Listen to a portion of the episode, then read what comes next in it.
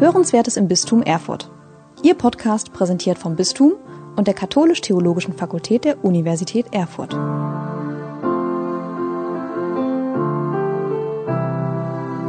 Herzlich willkommen bei Hörenswertes im Bistum Erfurt.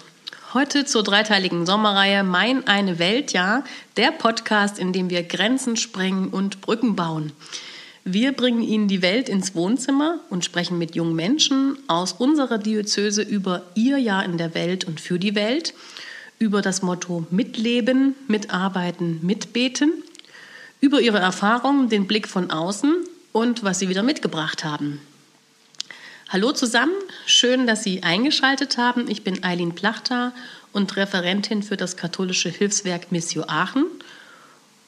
Bei mir sitzt heute Katrin Zieslack aus Nordhausen und wir freuen uns über die heutige Folge zum Thema Äthiopien, Afrika und Südamerika. Katrin, Salam, herzlich willkommen, wie man es in Äthiopien sagt. Salam und vielen Dank für die Einladung, dass ich heute hier sein kann. Mein Name ist Katrin Zieslack, genau, ich komme aus Nordhausen und arbeite seit nunmehr 16 Jahren als Buchhalterin im Caritas Altenpflegezentrum in Nordhausen. Das ist eins von zehn Pflegeeinrichtungen im Bistum Erfurt. Und ich tue meine Arbeit sehr gerne dort. Und war jetzt ein Jahr auf Reisen. Genau. Ich hörte davon, du warst ähm, ja verschiedentlich unterwegs an verschiedenen Orten in der Welt. Und das Besondere ist nicht direkt nach dem Abitur oder Studium, sondern mitten im Berufsleben. Wie bist du denn darauf gekommen, das jetzt in deiner Lebensphase zu starten, ein ganzes Jahr weltweit unterwegs zu sein? Und wo bist du genau gewesen? Genau, ich bin also nicht mehr ganz so jung, schon Anfang 50 aber meine Liebe zu Afrika begann schon, als ich ganz jung war, als ich eine befreundete Missionarin in Gambia besucht habe. Von da an schlug immer mein Herz für Afrika, aber wie das so ist, dann kam erst mal Familie, da konnte man nicht so weit reisen. Und dann hat 2014 meine älteste Tochter über den Indien-Äthiopien-Patenschaftskreis in Kirchworbis ein FSJ gemacht in Äthiopien. Und zum Ende ihres Aufenthaltes dort, sie hat an einer katholischen Schule Englisch unterrichtet, habe ich sie mit meinen Eltern besucht und habe mich in Äthiopien verliebt. in das Land und in die Menschen. Und nachdem sie zurück war, haben wir also beschlossen, wir wollen auch noch ein eigenes Schulprojekt, eine Schulpatenschaft gründen, auf die Beine stellen. So begann das ganz langsam, 2015, ganz klein. Und irgendwann, nachdem meine Kinder alle groß waren, meine Jüngste auch Work and Travel in Australien gemacht hatte, habe ich beschlossen, ich reise auch schon immer gern und ähm, das wäre eigentlich auch mal was für mich. Und zudem wuchs langsam ähm, so eine Idee, dass ich selber in diesem Schulprojekt mitarbeiten wollte in Äthiopien für drei Monate. Ähm, und so entstand die Idee, okay, ich könnte eigentlich mal so ein Sabbatjahr machen. Und dann bin ich zu meinem Chef gegangen und zu meinem Geschäftsführer und ähm, ja, die Caritas ist sehr offen und ich bin auf offene Herzen gestoßen zum Glück. Und es wurde mir genehmigt. Das heißt, ich habe mich drei Jahre lang vorbereitet, habe Überstunden aufgebaut und wollte dann eigentlich schon 2020 los. Dann kam Corona, also habe ich es verschoben. Aber 2021 bin ich dann losgereist. Ja, in Äthiopien war aber zwischenzeitlich im Tigray, wo unser Schulprojekt sich befindet, ein Krieg ausgebrochen, der also bis heute anhält. Mhm. Und ich wusste schon, ähm, ja, nach Äthiopien, ich hatte immer die Hoffnung, vielleicht ähm, hat es sich bis dahin erledigt, weil es war schon mein Plan, auch andere afrikanische Länder zu besuchen noch, mal einfach ein bisschen über den Tellerrand zu schauen. Was gibt es in den anderen Ländern? Einfach mich interessieren immer die Kulturen, die Menschen, wie leben die Leute dort. Also bin ich erstmal losgezogen, in der Hoffnung, doch noch bis nach Tigray zu kommen. Und meine Reise startete ich letztes Jahr im Mai in Namibia. dort habe ich erstmal mit meiner Mutter und zwei Freundinnen eine kleine Urlaubsreise gemacht, um das Land ein bisschen kennenzulernen. Und dann habe ich ähm, zwei Wochen in einem Projekt mitgearbeitet, ein Tierprojekt in dem Fall, also keins mit Menschen, aber ein sehr schönes äh, Projekt zum Schutz der äh, Wüstenelefanten. Mhm. Ja, und inzwischen war dann Corona so weit, dass ich nicht ähm, wie geplant nach Sambia weiterreisen konnte, sondern ich bin dann nach Südafrika ausgeflogen und ähm, habe mir ein bisschen Südafrika angeschaut und von Südafrika bin ich dann nach Sambia weitergereist. Also warst du in Namibia, Südafrika, Sambia und hattest vorher auch schon Erfahrungen aus Äthiopien unter dem Stichwort ähm, mit Leben. In Deutschland sagt man ja, ich denke, also bin ich. Der Afrikaner sagt, ich bin, weil du bist. Und bezieht das so ein bisschen auf die Gemeinschaft, den Makonde Lebensbaum. Konntest du solche Erfahrungen auch machen oder Unterschiede? Und welche waren das? Genau, also meine Reise, ich bin wirklich als Backpacker losgezogen mit dem Ziel, einfach auch Leute kennenzulernen. Es gibt eine schöne Plattform, Couchsurfing. Das heißt, man fragt bei Leuten an, ob sie ein freies Bett, eine freie Couch haben. Das gibt es auf der ganzen Welt. Und das habe ich in Afrika öfter mal genutzt, einfach um Menschen kennenzulernen, um in den Familien mal mitzuleben, zu sehen, wie leben die? Wie schwer haben die es? Ähm, und in Sambia habe ich das zum Beispiel gemacht. Da war ich zwei Wochen bei einer Familie. Zum einen zum Couchsurfen, zum anderen gleichzeitig ähm, um zwei Wochen mit zu arbeiten. Dort habe ich sozusagen, diese Familie hat ihr Wohnzimmer für die Ärmsten der armen Kinder als Schule hergerichtet. Also die Frau war Lehrerin und ich habe dort zwei Wochen mit Englisch unterrichtet, mit der Familie gelebt, bin unterwegs gewesen mit den Kindern, mal was angucken, weil die sehr arme Familie auch war. Und ähm, ja, ich bin immer total erstaunt gewesen tatsächlich, dass gerade solche armen Familien trotzdem noch Menschen aufnehmen, einfach auch sagen, hier, ich habe ein freies Bett und ähm, du kannst hier mit wohnen normalerweise für ein, zwei, drei Nächte oder so. Dort waren es jetzt zwei Wochen, aber eben mit dem Hintergrund, dass ich in der Familie einfach mitgeholfen habe. Und das war eine ganz tolle Erfahrung, vor allem weil für mich sich ganz oft herausgestellt hat, ohne es vorher zu wissen, dass viele von solchen Leuten Christen waren. Das ergab sich dann immer irgendwie im Gespräch, entweder weil man plötzlich so, möchtest du mit zum Gottesdienst kommen und, oh, ja, schön. Das war für mich immer ganz toll.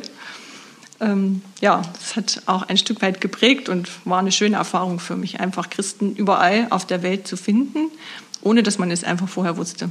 Mhm. Da kommen wir vielleicht später noch mal genauer drauf. Jetzt hast du schon gesagt, mit Leben, auch Einzelnes mit Arbeiten. Eigentlich war dein Plan ja anders. Du wolltest ja nach Äthiopien gehen und dort dein eigenes Projekt mit unterstützen. Was ist denn dein eigenes Projekt? Ähm, das eigene Projekt ist eine Schule in den Bergen. Wie heißt die Schule? Die Gamba-Schule. Mhm. Man kommt sehr schwierig dorthin. Also entweder man macht eine kleine Tageswanderung von einem Gästehaus aus, wo man hin, also eine Wanderroute gibt es da, oder man fährt in ein Dorf und ähm, das liegt zwei Stunden von Adigrat und von Mekelle entfernt und muss dann trotzdem auch noch hinwandern. Und wir haben uns deshalb dazu entschlossen, als ich dort mit meinen Eltern war, haben wir eine Wandertour gemacht und haben diese Schule entdeckt in den Bergen und die ist halt sehr schwierig zu erreichen. Und wir haben gesagt, in den Städten gibt es oft schon Unterstützung von Caritas, von anderen gemeinnützigen Einrichtungen und deswegen haben wir bewusst gesagt, wir wollen eine Schule unterstützen, wo nicht jeder hinkommt. Und diese Schule hat 1000 Schüler, von allen umliegenden Dörfern. Also ist, sie sind sehr schwierig, äh, schwierige Bedingungen für die Schüler, dorthin zu kommen, zu Fuß. Über mehrere Kilometer. Genau, ne, acht Kilometer bis zehn Kilometer. Ja. Also eine, eine Stunde Fußmarsch ist normal für mhm. diese Schüler. Genau, und wir haben gesagt, es gibt halt ähm, sehr arme Schüler, die dort nicht zur Schule gehen könnten, wenn die Eltern sich nicht leisten können, das Schulmaterial zu kaufen. Mhm. Also diese Schule ist eigentlich frei, aber das Schulmaterial muss man selber kaufen. Für uns ist das nicht viel Geld, aber für die dort ähm, 12 Euro im Jahr können sie sich nicht leisten und dann gehen diese Schüler einfach nicht zur Schule. Für uns es ein Euro im Monat. Genau. Mhm. Und dann haben wir hier angefangen ähm, mit der Schule meiner Kinder, kleine Patenschaften zu gründen.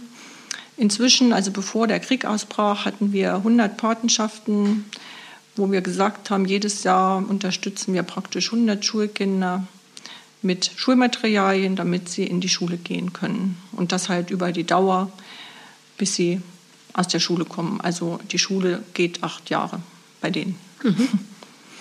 Genau, und ähm, dieses Projekt hat sich weiterentwickelt. Wir haben dann, manche möchten auch keine Patenschaft, sondern sagen, wir möchten einfach so jetzt unterstützen. Ähm, sind also diese Freunde oder Bekannte. Und da habe ich gesagt, okay, das gibt es natürlich auch. Dann haben wir auf Wunsch der Schule eine offene Bücherei gebaut. Das heißt, wir haben kleine Bäume gepflanzt oder Spenden gesammelt für kleine Bäume damit die Schüler mittags Schatten haben, wo sie, also man sollte es nicht glauben, das gibt es dort. Die Schüler möchten in ihren Pausen gern weiter lernen, lesen. Ja, und diese Bücherei ist sehr schnell gewachsen. Als ich das letzte Mal dann da war, 2020, sind die Bäume schon sehr groß gewesen, haben viel Schatten gespendet. Ja, und dann haben wir eine Schultoilette gebaut, eine neue, weil es gab nur so zwei Baracken irgendwie für die Schüler. Das und sind so Projekte, die ihr dann an eurer Schule nochmal speziell umsetzt, ja? Genau, wir, also in der Regel bin ich in den letzten Jahren dann siebenmal in Äthiopien ah. gewesen, habe also immer die Schule besucht vor Ort, habe gefragt, wie sieht's aus, was wäre als nächstes nötig dran und was können wir machen. Und dann haben wir das diskutiert und haben geguckt, was können wir umsetzen. Ja, und das Ziel, der Plan meiner Reise war eigentlich, dass wir jetzt für die Mädchen, die dort immer noch sehr benachteiligt sind, ein Nähmaschinenprojekt gründen wollten. Das heißt, ich wollte in den drei Monaten zwei Lehrerinnen ausbilden, die sozusagen den Schülern dann das Nähen beibringen. Und wir hatten das schon ziemlich vorbereitet. Also es gab äh, zwei Frauen aus dem Dorf, die sich bereit erklärt haben, als Lehrer zu fungieren und Schüler standen sowieso schon Schlange. Also die Mädchen haben gesagt, ja, wir wollen, wir wollen.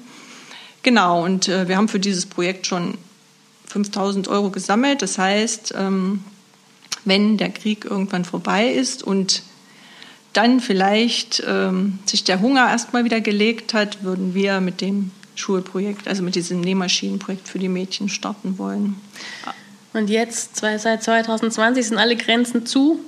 Genau, also der Abiy Ahmed, der ähm, Präsident von Äthiopien, hat sozusagen Tigray komplett eingeschlossen, um, ja, also man hat das ab und zu in den Nachrichten schon gehört, mhm. das Volk Tigray auszurotten. Ähm, es gibt keinen Strom, die Banken haben kein Geld, es gibt nichts zu essen, es gibt nur noch ganz wenige NGOs, die in, hereinkommen und Lebensmittel in die Hauptstadt bringen, aber da es auch kein Benzin gibt, kann es auch nicht mehr verteilt werden irgendwohin, sondern die Leute kommen inzwischen von den Dörfern, weil sie nichts mehr zu essen haben, um dort etwas zu essen zu bekommen. Ich habe gelesen oder auch in deiner Homepage, die Tankfüllung hat zuletzt 650 Euro gekostet und die Menschen können sich kein Schulmaterial für 12 Euro leisten, wie da die Verhältnisse sind und auch die Situationen. Wir hatten ja im Jahr 2018 die große Missioneröffnung und auch 18 Äthiopier ähm, hier mit in Erfurt und auch mit im Eichsfeld, in, in eurem Patenschaftskreis. Und da baut man ja auch eine persönliche Beziehung auf. Das haben wir ja auch als Bistum in diesen Eröffnungstagen gespürt und hatten selber auch eine Vorreise. Wie geht es dir denn damit, wenn, wenn du die Menschen ähm, kennst auch und jetzt gar keinen Kontakt pflegen kannst? Ja, also mir blutet natürlich immer das Herz, weil ich habe inzwischen sehr viele Freunde in Tigray und habe auch jedes Mal den Bischof Tesfa Selassie, der auch mit hier war mhm. in 2018 in Adigrat, besucht und auch immer Gespräche mit ihm geführt. Und das ist natürlich für mich auch immer sehr, sehr traurig. Ähm, ich habe noch Kontakt mit einer Person, die ab und zu auch mal mir etwas noch berichten kann über die aktuelle Lage. Und es ist einfach bitter, also wie es eben dort jetzt aussieht. Was wünschst du denn den Menschen in Tigray? ja, an erster Stelle Frieden und dass sie wieder was zu essen haben. Weil die Eritreer haben in dem Krieg auch viele Felder abgebrannt, Ernten vernichtet und es konnte keine neue Saat ausgesät werden. Deshalb gibt es jetzt entsprechend nichts. Ähm, ja, das wäre so meine erste. Also ich habe letztens einen Bericht gelesen, dass die Menschen aus Mangel an Wasser inzwischen in den Kirchen das Weihwasser trinken, einfach um nicht zu verdursten. Hm. Und dann musstest du jetzt die Entscheidung treffen, du hast dir Zeit genommen, extra dein Sabbatjahr drei Jahre vorbereitet, kommst in das Land nicht rein, hast auch gar keinen Kontakt über Telefon und Internet, weil alles abgeschnitten ist, wenn ich das richtig verstanden habe, und ähm, orientierst dich jetzt mit deiner Reise anderweitig. Wo bist du denn jetzt noch gewesen in dieser Zeit?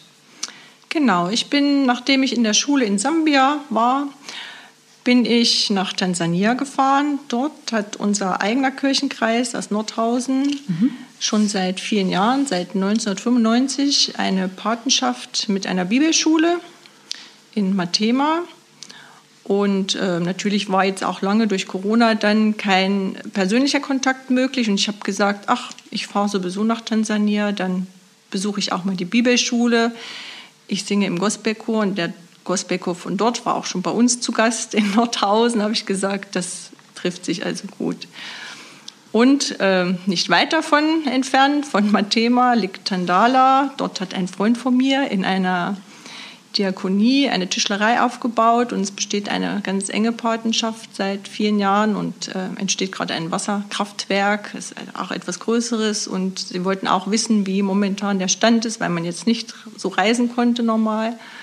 Und dann habe ich gesagt, dann fahre ich dort auch noch hin, habe dort einen, den Kindergarten besucht und ähm, ja, einfach ein bisschen Zeit dort mitverbracht, mitgewohnt, mitgelebt, mir das angeguckt und mich gefreut, auch an diesen Projekten, wie gut das läuft. Also ja, genau, von Tansania bin ich dann schon weitergereist. Also ich habe fast überall mal so einen Monat verbracht. Und von Tansania bin ich dann nach Uganda gereist. In Uganda wollte ich eigentlich in einem Kinderheim mitarbeiten für zwei Wochen.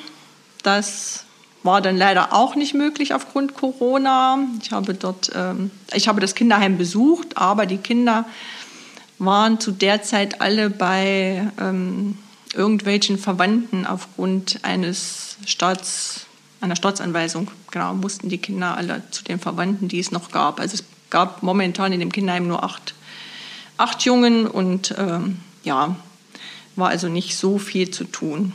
Ich war zwei, drei Tage dort und habe mir das mit angeguckt, was sie dort machen.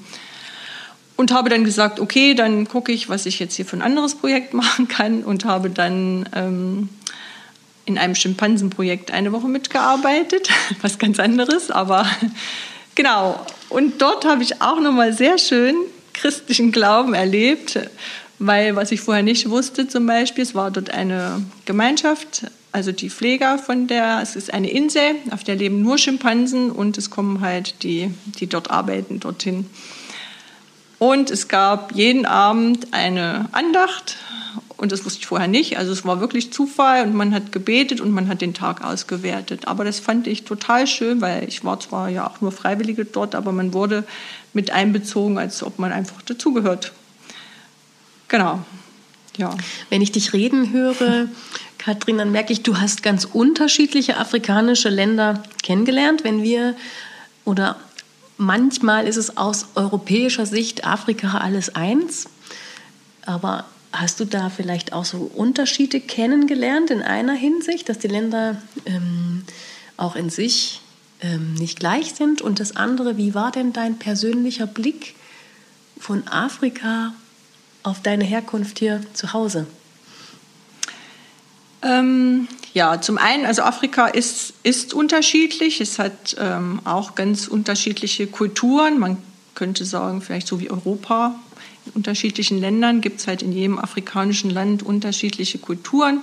Und es halt für mich war immer interessant auch, einfach das kennenzulernen, wie die ähm, zusammenleben, was die machen, welche Glaubensrichtungen die haben Ähm, ich habe auch Medizinmänner mal besucht, also einfach ja, das Zusammenleben kennenzulernen. Habe auch dort wieder in Familien gewohnt mit vier, fünf Kindern, die wirklich so offen waren, mich aufgenommen haben, ich mitgelebt habe, das normale Alltagsleben mitgemacht habe, sage ich mal. Ähm, und ich muss sagen, mein Blick, immer wieder sage ich das, nach Hause, ähm, wir sind privilegiert, in Deutschland zu leben. Kann ich nur immer wieder so sagen, so gut wie es uns hier einfach geht. Ähm, es gibt natürlich auch besser betuchte Menschen in Afrika, aber es gibt sehr, sehr viel Armut, muss ich sagen. Und ähm, da habe ich immer gedacht, also es ist einfach ein Segen, hier in Deutschland zu leben mit täglich Wasser, allem, was man so hat, was man unterwegs noch mal zu schätzen weiß. Also mhm. bei diesen Familien habe ich es eben oft erlebt, dann gibt es kein Wasser, das müssen die von irgendwo her holen und ähm, sie leben wirklich unter ärmsten Verhältnissen und sind trotzdem so offen, nehmen noch Menschen auf. Also da könnten wir uns in Deutschland ab und zu eine Scheibe abschneiden, glaube ich. Das äh, wäre hier nicht so selbstverständlich. Mhm. Ähm, wir haben auch so ein bisschen über Mitbeten jetzt schon gesprochen. Ähm, du hast gesagt, viele Dinge oder Begegnungen waren auch christlich motiviert oder die ist christliche Kirche begegnet. Gab es da noch mal Besonderheiten zur Kirche in Afrika hinsichtlich von Gastfreundschaft oder du hast ja auch mal, warst ein ganzes Jahr unterwegs, hast mal so diesen ganzen Jahresfeierzyklus der christlichen Feste erlebt. Wie war das im Vergleich vielleicht zu dem, was du von Nordhausen kennst? genau. Also Weihnachten war ich tatsächlich zu Hause, das hatte ich mir so vorgenommen. So. genau, habe ich einen Heimaturlaub gemacht. Und Ostern war ich tatsächlich in Peru, Südamerika äh, muss ich jetzt leider mal umschwenken kurz nach ja. Südamerika. Und dort ähm, hatte ich Ostern gar nicht so auf dem, im Blick, sage ich mal. Ich habe gedacht, ja, Ostern. Und dann schrieb noch eine Freundin, oh, die feiern da ganz toll in den Kirchen mit Singen und Tanzen. Und dann hatte ich ja schon unterwegs auch Leute mal kennengelernt, haben mir alle gesagt, oh, 97 Prozent Katholiken in Peru. Und dachte ich, oh, alles gut, perfekt. Und ja, irgendwie war ich aber ausgerechnet Ostern an einem Ort, wo man zwar auch katholisch ist, aber ähm, sie verehren Vater und Mutter Erde. Das heißt, äh, ja, ich war im Ostergottesdienst. Ähm, ich muss dazu sagen, ich spreche kein Spanisch, was man also in Südamerika spricht, habe kein Wort verstanden habe trotzdem diese Messe mitgemacht und ich fand es sehr hilfreich. Also ich bin selber evangelisch, aber ich besuche ja auch oft katholische Messen. Das fand ich dort sehr hilfreich, weil ich kannte zumindest die Abläufe und konnte immer alles schön mitmachen, kannte auch einige Lieder. Genau, aber das fand ich dann schade, dass ich so das Singen und Tanzen dort nicht so erlebt habe. Dafür habe ich das in Tansania erlebt. Dort war ich in einem Gottesdienst ähm, mit ganz viel Singen und Tanzen und als äh, am Ende die Kollekte stattfand, war ich etwas verwundert, weil in Tansania spricht man Suaheli, was ich natürlich auch nicht spreche und auch nichts verstanden habe von dem Gottesdienst. Aber am Ende wurden Hühner, Salate, Kartoffeln als Kollekte versteigert. Das fand ich sehr lustig. Also das ist wohl dort ganz normal. Ja, hat man mir dann erklärt. Bleiben wir doch gleich mal bei deinem Sprung nach Südamerika. Wie ist es dazu gekommen, dass du dann nach circa einem halben Jahr Afrika dann dich nochmal entschieden hast, nach Südamerika zu gehen? Und wie hast du dich jetzt sprachlich auch zurechtgefunden? Genau, das war so ein Wunsch von mir. Ich habe gesagt, wenn ich jetzt ein Jahr auf Reisen gehe, äh, möchte ich mir Afrika ganz viel angucken, aber es war schon mal mein Wunsch, nach Südamerika zu schauen. Also ähm, Patagonien hatte, hatte ich schon so viel gehört, es soll so toll sein. Und tatsächlich hatte ich ein bisschen Angst, weil kein Spanisch, dachte ich schon, oh je, oh je. Und, ähm, aber ich war auch da sehr positiv überrascht, wie viele freundliche Menschen es gibt, die einem weiterhelfen, wenn sie sehen, man steht ein bisschen verloren irgendwo rum. Dann versuchen sie, auch wenn sie kein Englisch sprechen, einem weiterzuhelfen. Ähm, ich habe mir meistens in jedem dann eine SIM-Karte gekauft, um Mr. Google zu fragen. Aber äh, mir ist es auch so gegangen, dass ich irgendwo im Nirgendwo stand äh, und kein Handy hatte und nichts und mit Händen und Füßen. Ich hatte ein Bilderwörterbuch dabei noch, habe ich mich dann verständigt und es ging irgendwie. Mhm. Wenn ich jetzt das höre, Sprache, verschiedene Länder, allein als Frau unterwegs, vielleicht brauchte man ein Visum auch. Was waren denn deine Heraus was war denn so eine deiner herausforderndsten Erlebnisse auf deiner ganzen Reise? Oh je. Also tatsächlich brauchte ich immer ein Visum und ähm, ich glaube, mein, meine große Angst war, ich bin also mit, glaube ich, drei oder vier Kreditkarten losgezogen. Die erste habe ich schon nach zwei Wochen verloren. Die, die zweite funktionierte im nächsten Land nicht mehr. Und die dritte, also meine Kinder haben mir immer von zu Hause Post, die ankam, geschickt, äh, teilten mir dann mit, sie ändern sich jetzt und sie schicken mir eine neue Kreditkarte zu. Und dann dachte ich so, hm, jetzt stehe ich da, habe alles war super vorbereitet, aber unerwarteterweise habe ich dann vielleicht gar keine Kreditkarte mehr, was ja heißt Reise beendet. Das fand ich dann ziemlich, das war eine Herausforderung, wo ich schon ein bisschen Herzklopfen hatte. Hm. Aber meine Kinder und meine Mutter haben mir dann aus der Bredouille geholfen. Sie haben mir dann einfach die neue Kreditkarte über Freunde nach Afrika geschickt.